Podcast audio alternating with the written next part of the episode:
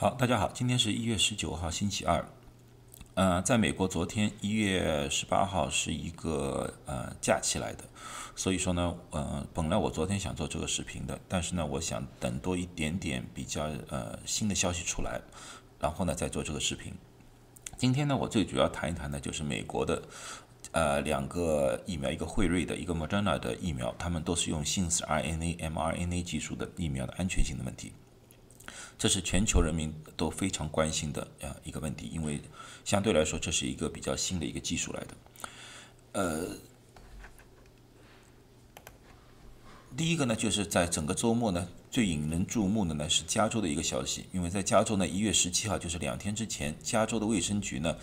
暂停了某一个批号四十一 L 二零 A 这个批号的 Moderna 疫苗的注射啊，呃，但是呢，它并没有。暂停所有的 Moderna 的疫苗的注射，因为只要不是这个批号，照样还是可以注射。这个原因呢，就是因为在南加州，在十六号、十五、十六号注射的时候呢，出现了少于十人的一个严重的过敏反应现象。呃，其中呢有部分的人呢需要留院观察二十四小时，啊，没有人死亡。一般大家都知道，这次疫苗注射呢，呃，Moderna 的过敏反应的几率要比汇率的小。啊，但是在同一个地方、同一个时期，在同一个批号，同时出现了啊这么多人的过敏反应，这是很不寻常的。所以呢，加州卫生局为了安全起见，告诉大家呢，先暂时不要使用这批号这批的那个莫德纳的疫苗。这期疫苗呢，在加州一共收到了三十三万剂，部分呢已经分发了，也部分已经被注射了，啊。除了南加州之外，其他地区注射了这个批号的疫苗，现在并没有发现任何不良现象。啊，呃，所以说呢，总重点来说呢，并不是说这批疫苗无效啊。有些人说啥是不是这个疫苗无效，并不是这个疫苗无效，也并不是说这个疫苗有毒，因为很多人注射都没有任何反应，哪怕有反应呢，也是过敏反应，而不是毒性反应。呃，至今为止没有任何死亡现象。所以说，你如果说发现自己注射了这个批号的疫苗，不必要去联系医生或者医院，啊，也不需要做任何特殊处理，因为你没有任何的不良反应啊，那么你你很幸运啊，没有多少问题。现阶段呢，CDC、FDA 和 Moderna 呢三家呢已经联合组织了团队啊，对这个事件进行了调查啊。现阶段呢，感觉呢就有可能有这个几个情况，第一呢就是非常。由于某种情况非常巧合，这批人呢正好集中在了一个地方，因为过敏反应或多或少是会有。由于某种原因是集中在这个一个地方。第二个呢，就可能是在制作过程当中，是不是某一个含量相对高了一点点，而造成了过敏反应。第三个有可能性呢，就是说在当地在处理这个疫苗的时候没有处理好，而造成了一种。啊，过敏反应具体情况怎么样？等到那个调查报告出来之后，我再向大家汇报。啊，所以说，如果你现在去诊所注射，他告诉你注射 Moderna 的疫苗完全正常，他只要不是这个批号，其他的批号完全是可以注射的，没有问题。另外一个呢，也是在十七号啊，也是我是最早在一个中文媒体上看到的，有人发了一篇很长的文章在。啊，微信说那个汇瑞疫苗又出大事了，为什么呢？他说在以色列注射了汇瑞疫苗之后呢，出现了十三例的面瘫。那么呢，我就去查证了这个消息，我查证了呃英文网站，所有的大的英文网站或者说媒体没有一个人报道啊。后来我追随源头，发现了第一个报道这个的呢是印印度的一家啊英文媒体，叫 WION。其他引述的呢，基本上都是引述这家媒体的报道来的，啊，我没有在其他的任何地方看到，包括以色列的官方，所以这个情况到底是真还是假，有待于啊以色列政府的进一步的澄清。现在我不法确定它的真假。啊但是从现在美国的注射情况来看的话，因为美国现在注射了一千一千两百多万吧，我估计到一千四百万，因为周末它还没更新啊，一千一千四一千两两百万到一千四百万左右，我没有听到这么多的面瘫情况出现，因为美国我们有一个专门的汇报副副作用的一个网站，我们里面没有发现这么多的面瘫，而以色列只注射了两百万，所以说我觉得非常奇怪，这个数字我觉得非常奇怪。呃，另外呢，就是上一次我也说了，就是挪威的一一批老人，二十九位老人注射了辉瑞疫苗之后，然后呢，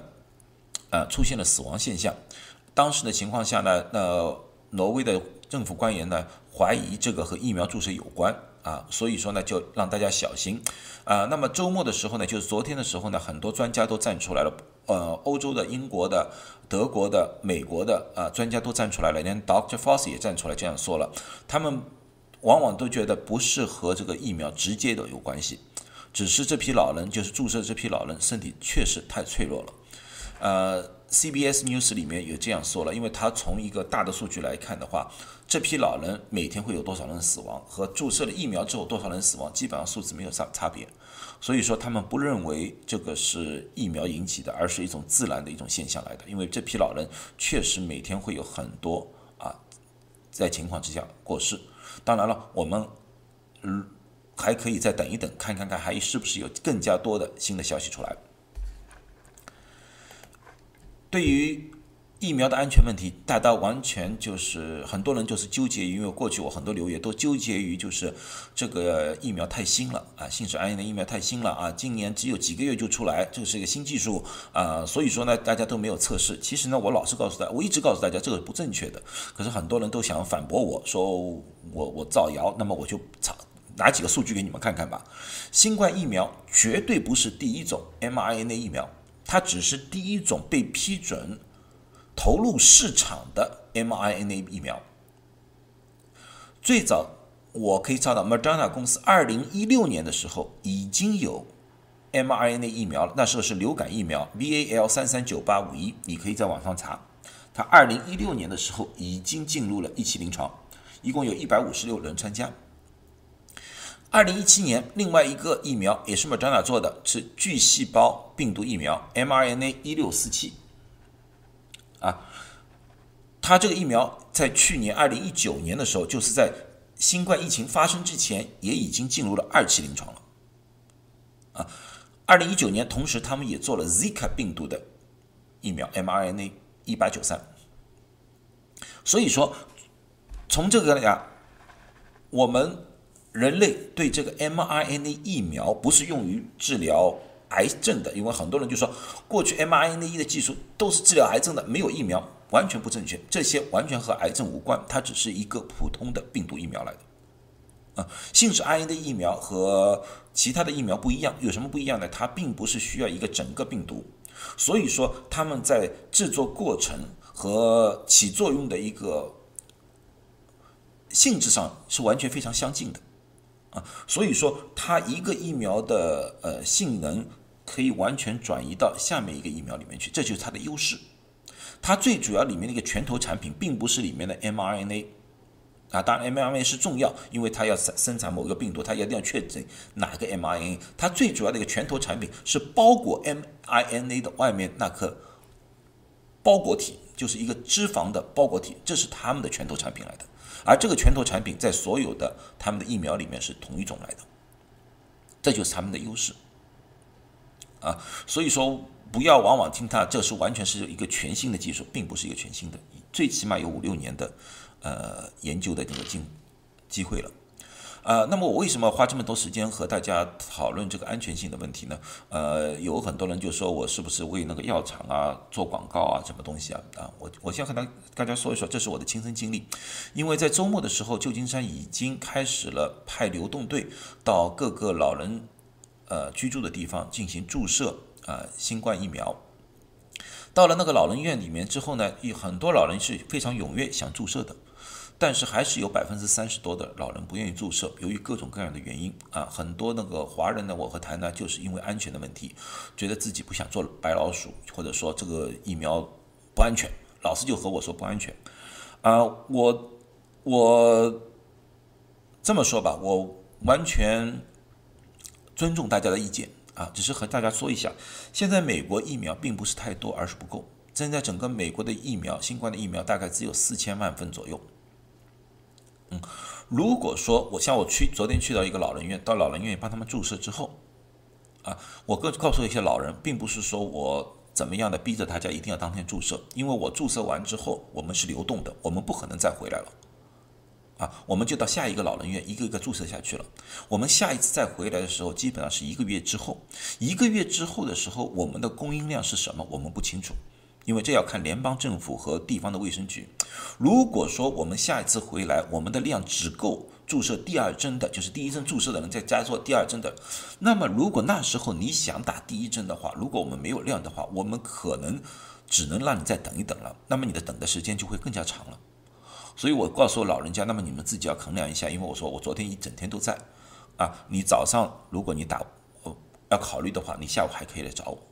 啊，我还有足够的剂量，因为我我们算够了足够的剂量给他们整个老人院的。当然，你决定肯定不打，那么我我也不会跑上楼来一定要你打，那我只是告诉你一个实情，因为第二针我们确实不知道我们会有多少量，